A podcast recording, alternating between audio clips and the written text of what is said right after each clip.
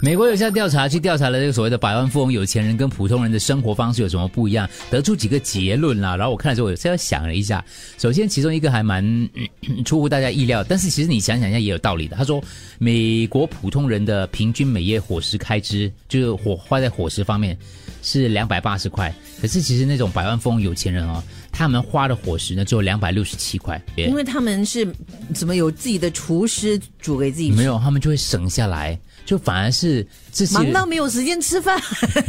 没有，他其实突出了一个重点啊，很多有钱的人就有两个方向，一个总结了好，直接总结报告了，一个就是储蓄来的，嗯一个就是投资来的。他们储蓄了之后呢，那个钱放在地方，有了一定的本钱之后，他们就懂得用他们的钱来做一些投资之类的。嗯可是我们普通人就能够花就花，反正就是这点钱了嘛对是，存来这么鬼呢对哦， 就有这种心态。对可是他说这个是一个恶性循环了，恶性循环来的，所以有钱的人会越有钱，然后没有钱的就没有钱。对，就保保持这样。所以他有一个建议呢，就是说，可能你从年轻开始的时候，就先培养这种储蓄的习惯，有了一定的钱之后，再跟他讲说要怎么样投资来理财之类的，嗯这样你才能够跻身于所谓的百万富翁之列，而不会成为一个开关以后的普通人这样子啦。嗯上个星期我放假啊，然后有一天我在晨运的时候就听到你们在聊天，然后我就听到 Andrew 说他自认自己是一个很很会会理理财财的。哇、我当下哦有就很想拉他坐下来，你可以跟我解释一下你是怎么理财，你几时开始理财，你怎么时候什么时候学会，然后你现在理财多有，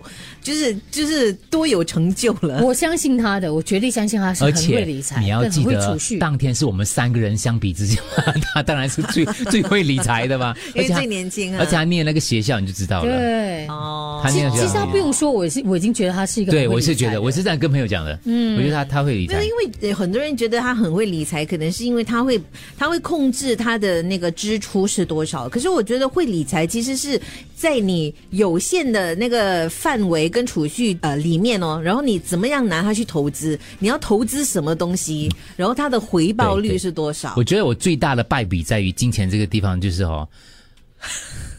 就是我对金钱有一种那种呃敬而远之的感觉，哦就是要 不要。是是什么如粪土？也不是不是，就是你跟比如说你不要谈钱，我们 我们这种谈钱伤感情，就觉得他有会带很多 negative negative 的东西。就我自己的，这个这对太理大财的误解了。就理财概念啊，就是你比如你跟他合作做生意，嗯哇，至少闹闹翻，然后谈钱就会伤感情，然后兄弟姐妹之间不要去惹到钱，借钱什么就没有朋友，诸如此类的东西，都是跟钱钱钱有关的，跟 negative 太太多的联想了，嗯所以导致你不去理他，你始终够就可以了，嗯然后不理他的话，他就一直这样子 的咯。所以你知道我理财的败笔是什么吗？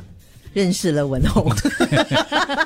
是的，这个可是又没有他这样的家那 种对， 家里啊， 我没有惨的，你懂吗惨的？这就不就是要我跟他的理念一一样啊样，可是我们赚钱的你那的个财富又没有他这样。